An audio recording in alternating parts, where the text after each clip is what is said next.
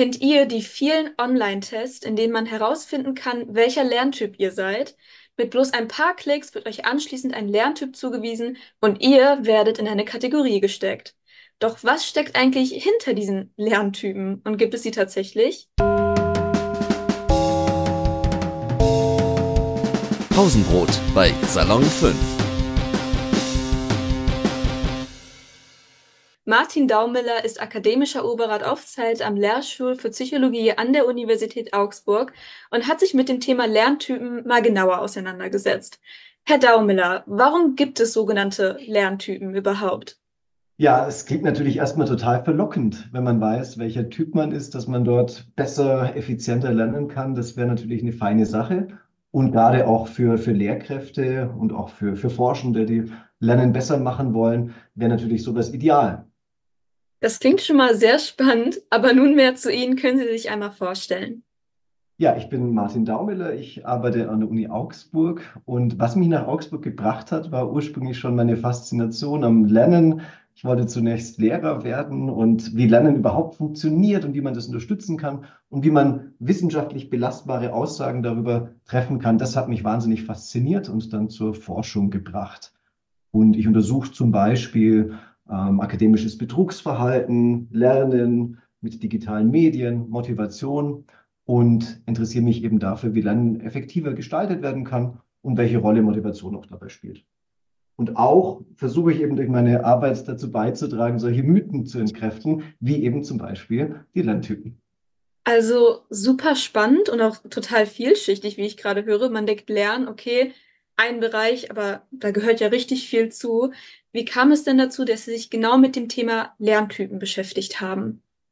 Ja, ich habe mich vor allem deswegen damit beschäftigt, weil die Lerntypen schon richtig lange kursieren und eigentlich schon völlig widerlegt sind, aber eben immer noch verbreitet sind in den Medien und aufgegriffen werden. Und deswegen war es mir ganz wichtig, da dem weiter nachzugehen, um herauszufinden, was liegt es denn vielleicht auch, dass die immer noch weiter kursieren und wie können wir die Erkenntnisse, dass die nicht funktionieren und dass es die nicht gibt, nochmal deutlicher machen. Jetzt sprechen wir so viel über Lerntypen, ob es sie gibt oder nicht. Aber was kann man sich denn eigentlich unter dem Begriff Lerntypen so genau vorstellen? Mhm. Also die Idee ist, dass wir Menschen unterschiedlich Informationen aufnehmen und diesbezüglich auch unterschiedlich effektiv dann lernen können. Also zum Beispiel visuell, auditiv oder auch haptisch, also durch, durch Fühlen oder kommunikativ. Und die Idee von dieser Lerntypentheorie ist, dass jeder Mensch einen dominanten Sinneskanal hat, über den er dann am besten lernen kann. Und durch diese Kategorisierung soll man dann eben hier Lernmethoden individuell anpassen können. Also, Sie haben es gerade bereits am Anfang mehrmals erwähnt, aber lassen Sie uns doch jetzt mal ein bisschen mehr ins Detail gehen. Handelt es sich hierbei um einen Mythos oder sind sie tatsächlich wissenschaftlich belegt? Beziehungsweise was sagt die Wissenschaft eigentlich genau zu den Lerntypen? Ja, es ist definitiv ein Mythos. Zumindest haben wir keine wissenschaftlichen Erkenntnisse, die belastbar sind. Einmal dahingehend, dass man überhaupt Menschen sinnvoll solchen Lerntypen zuordnen kann.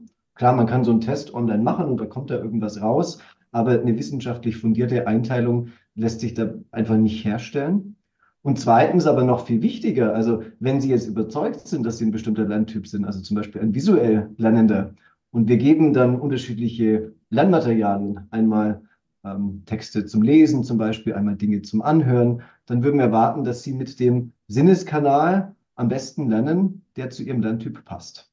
Also wenn Sie sich selbst als visuell Lernenden einstufen würden und visuelle Informationen bekommen, dann sollten Sie besser damit lernen als mit anderen Informationen. Und aber auch noch nicht mal das finden wir. Also erstens, wir können Menschen nicht einteilen in die verschiedenen Lerntypen. Und zweitens, selbst wenn jemand denkt, dass er ein bestimmter Lerntyp ist, dann lernt er nicht nachweislich besser mit den entsprechenden Informationen. Also es ist kein nachweislicher Effekt von den Lerntypen da. Und im Gegensatz dazu wissen wir aber viel, viel, viel mehr, wann Lernen effektiv ist. Das hängt von den Inhalten ab, von den Lehrmethoden, von der Interaktion zwischen den Lehrenden und den Lernenden und aber eben nicht an der Anpassung an einen bestimmten Landtyp. Gibt es weitere theoretische Probleme dieses Konzeptes? Ja, das eben war ja empirisch, ne, dass wir in den Forschungsarbeiten keine ähm, Beweise quasi finden, dass das Ganze funktioniert. Und aber auch theoretisch ist es auch schon Quatsch, wenn man so möchte. weil wir können uns Menschen nicht ähm, in Bezug auf Präferenzen für bestimmte Sinneskanäle einteilen. Das, sowas ist nicht konstant. Das ist nicht, was an dem eigenen Menschen liegt, sondern das hängt ganz stark vom Lerninhalt und auch von der Situation ab, wie man dort gerade lernt. Und Lernen allgemein ist einfach komplex. Es ist ein vielschichtiger Prozess und da passiert eben ganz viel auch in unserem Gehirn. Lernen ist nicht Wahrnehmung. Und diese Lerntypen sagen ja quasi, na, durch einen unterschiedlichen Sinneskanal kommen die Informationen unterschiedlich gut in uns rein und das war's. Aber da beginnt eigentlich erst das Lernen, wenn die Informationen im Gehirn sind, angereichert werden, vernetzt mit anderen Dingen, die wir schon wissen. Und das geht deutlich über das reine Aufnehmen und Merken von Informationen hinaus. Herr Daumeller, Sie haben ja auch mit Zusammenarbeit mit Benedikt Wisniewski einen Text verfasst, genau über dieses Thema Lerntypen, warum es nichts gibt und warum sie sich trotzdem halten. Und dort haben Sie auch genau erklärt, wo eigentlich der Unterschied ist zwischen Lernen und Merken. Können Sie mir davon ein bisschen mehr erzählen? Hm. Ja, Lernen ist eben genau das, dass Dinge vernetzt werden, dass Dinge integriert werden, zusammen mit anderen Informationen, dass man auch komplexe Probleme lösen kann und so weiter. Das ist alles Lernen und nicht nur kurzzeitig ähm, sich etwas zu merken. Cool, jetzt haben wir auch da eine Einordnung, sehr gut. Aber ja, jetzt wissen wir, es gibt sie eigentlich gar nicht. Es ist bloß ein Mythos. Trotz dessen sind sie unfassbar beliebt. Warum? Ja, es ist einfach total charmant, wenn man weiß, was für ein Lerntyp man denn ist. Ähm, dann hat man schon was dazu gewonnen. Und ganz viele Lehrkräfte zum Beispiel auch ähm, versuchen, den Unterricht an Lerntypen anzupassen, um natürlich ähm, das den Schülerinnen und Schülern zu ermöglichen, dass die besser lernen können. Ähm, das heißt, es ist ein ganz attraktives Konzept, es ist ganz eingänglich ähm, auch so aus dem Erfahrungswissen denkt man sich, naja, wenn ich aber die Sachen wirklich anfassen kann, dann klappt es besser mit dem Lernen oder ich muss die Sachen hören. Also da gibt es ganz viel Überzeugungen schon und das wirkt eingängig im ersten Moment. Und es wirkt effektiv, weil wir wissen, ja, dadurch könnte man dann das Lernen besser machen. Deswegen glaube ich, dass ganz viele Menschen dafür empfänglich sind und zu wenig aber drüber nachdenken oder zu wenig die, die wissenschaftlichen Kenntnisse auch dazu hören, dass das Ganze eben nicht funktioniert. Sie haben gerade die Lehrkräfte angesprochen. Die Idee wird ja eben auch super oft genutzt, wie Sie es bereits gesagt haben, um denen das Gefühl zu vermitteln, verschiedenen Lernvoraussetzungen ja gerecht zu werden. Aber wenn es jetzt bloß ein Mythos ist, wie kann man es denn nun tatsächlich schaffen, verschiedene Lernvoraussetzungen erfolgreich zu berücksichtigen? Hm. Ja, Lernvoraussetzungen zu berücksichtigen, das ist natürlich ganz, ganz wichtig, grundsätzlich, aber eben nicht den vermeintlichen Sinneskanal, über den man besser lernt. Äh, wir wissen, Lernende sind ganz, ganz, ganz unterschiedlich. Man unterscheidet sich je nach Vorwissen, je nach Motivation, je nach Interessen. Ähm, und diese Sachen zu berücksichtigen, das ist absolut wichtig.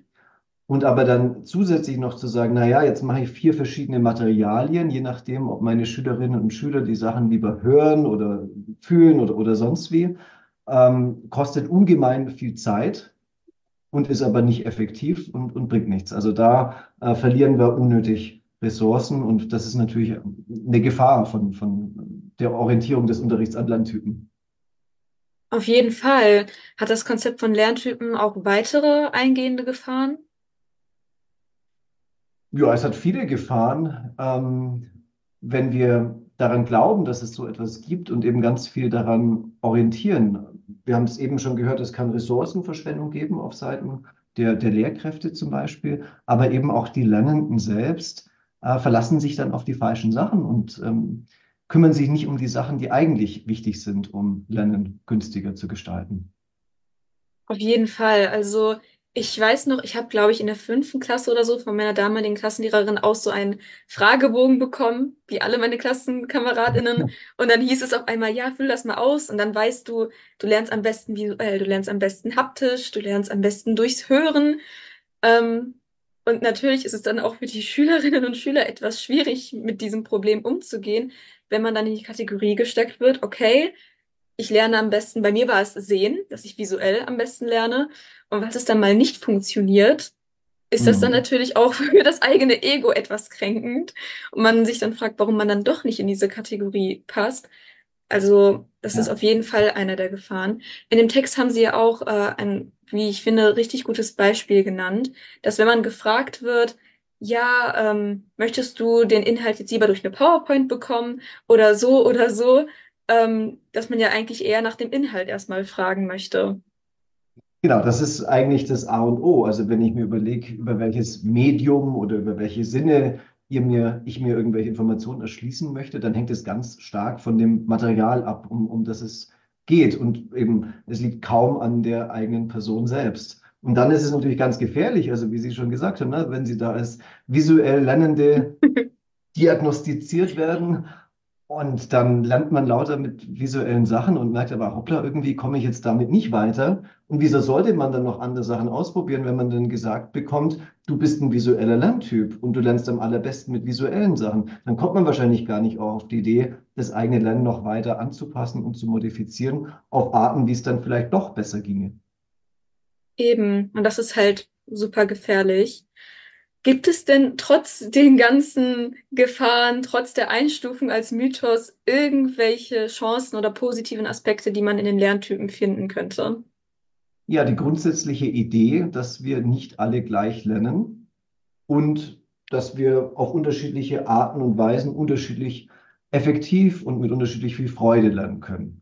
Das ähm, ist jetzt die ganz zentrale Voraussetzung, wenn man so möchte, von, von, von den Lerntypen. Und sich diese zu vergegenwärtigen, das ist ganz wichtig. Aber dann bitte nicht mit den Sinneskanälen, sondern lieber darüber nachdenken, wie man irgendwie auf individuelle Bedürfnisse eingehen kann, wie man das Vorwissen gut ein- oder aufgreifen kann, wie, wie man Feedback gibt, wie man Lernen auf reale Kontexte und echt interessante Probleme auch anwendet und sich nicht auf solche Mythen wie die Lerntypen zu verlassen. Ich stimme dem absolut zu. Ähm, wir haben ja auch im Laufe des Gesprächs eben erarbeitet, wie beliebt sie sind. Also Lehrpersonen nutzen sie auch tatsächlich mit Fragekatalogen und all dem. Haben Sie trotzdem vielleicht einen Rat an Jugendliche, wie sie herausfinden könnten, auf welche Art und Weise sie eben doch am besten lernen, ohne ähm, ja zuvor in eine Kategorie gesteckt zu werden, diagnostiziert zu werden, für immer ja. auf einen Lerntypen zugewiesen zu werden? Ja, denkt selber mit und probiert Sachen aus probiert verschiedene Lernmethoden aus, überlegt, was klappt gut daran, was klappt nicht gut daran. Ähm, gerade wir haben alle Corona durchgemacht und haben auch viel mit digitalen Medien gelernt. Und da ist es noch viel wichtiger, dass man das eigene Lernen selber reguliert, dass man überlegt, wann möchte ich denn lernen, mit welchen Materialien. Und sowas ist natürlich in der Schule schon wichtig, aber es wird später umso wichtiger, wenn man dann zum Beispiel studiert oder wenn man auch im Beruf nebenzu noch lernen möchte. Und da frühzeitig anzufangen, in sich selbst hineinzuhören und zu schauen, was klappt gut bei mir und dann auch bewusst unterschiedliche Sachen auszuprobieren und eben für sich selber zu reflektieren, das ist ganz wichtig. Also freut euch auf das Lernen, scheut euch nicht davon, unterschiedliche Sachen auszuprobieren und vergesst nicht die eigenen Motivationen und das Interesse hinter dem Lernen. Und, und genau darauf zu achten, das ist viel, viel, viel mehr wert als ein vermeintlicher Lerntyp. Dem stimme ich auf jeden Fall zu. Sie meinten ja auch, ähm, dass man auf die individuellen Aspekte eingehen sollte, der Schülerinnen und Schüler, auch im Unterricht. Ähm, ich glaube, Sie haben es in Ihrem Text auch mit dem Wort Individualisierung genannt. Mhm. Können Sie das vielleicht nochmals etwas näher definieren? Ja, wir wissen zum Beispiel, dass wir besonders dann gut lernen, wenn die Informationen gut zu unseren eigenen Interessen passen und zu den Dingen, für die wir vielleicht später mal äh, die Sachen gern lernen möchten. Und jetzt zum Beispiel mit ChatGDP gibt es ja auch schon ganz viele Möglichkeiten, äh, wenn man jetzt einen, einen, einen, Text liest, um irgendwie Grammatik zu üben in der Fremdsprache oder so, dass man dann einfach einen Text bekommt, der zu einem Thema passt, was einen auch persönlich interessiert. Und durch solche Dinge kann man ganz leicht perspektivisch einen sehr individuellen Unterricht machen und ein ganz individuelles Lernergebnis erzielen. Und diese Richtung ist eine ganz faszinierende Richtung, ähm, in der sich auch in der Forschung ganz viel tun wird in nächster Zeit. Da bin ich auch schon sehr gespannt drauf, ähm, wie die Ergebnisse dort aussehen werden. Als abschließende Frage, gibt es noch irgendetwas, was Sie in diesem Podcast erwähnen möchten? Genießt das Lernen. Es ist eines der besten Sachen, was uns Menschen passiert. Das ist das, was uns abgrenzt von ganz vielen anderen Lebewesen, dass wir überhaupt lernen können und das ist eine ungemeine Bereicherung. Also versucht Spaß zu haben auch am Lernen und probiert dabei Sachen aus und verlasst euch nicht auf irgendwelche Mythen. Das ist doch mal ein Schlusswort von Martin Daumiller.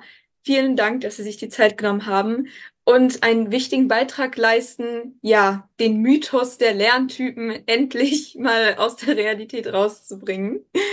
An alle Salon 5 ZuhörerInnen, falls ihr mehr hören wollt zum Thema Lernen oder auch generell von uns, folgt uns doch auf unseren Social Media Accounts unter Salon 5 unterstrich auf TikTok, Instagram und Co. Ansonsten wünsche ich euch noch einen schönen Tag. Ihnen natürlich auch Martin Daumler. Und ja, vielen Dank für das Gespräch. Tschüss. Vielen Dank.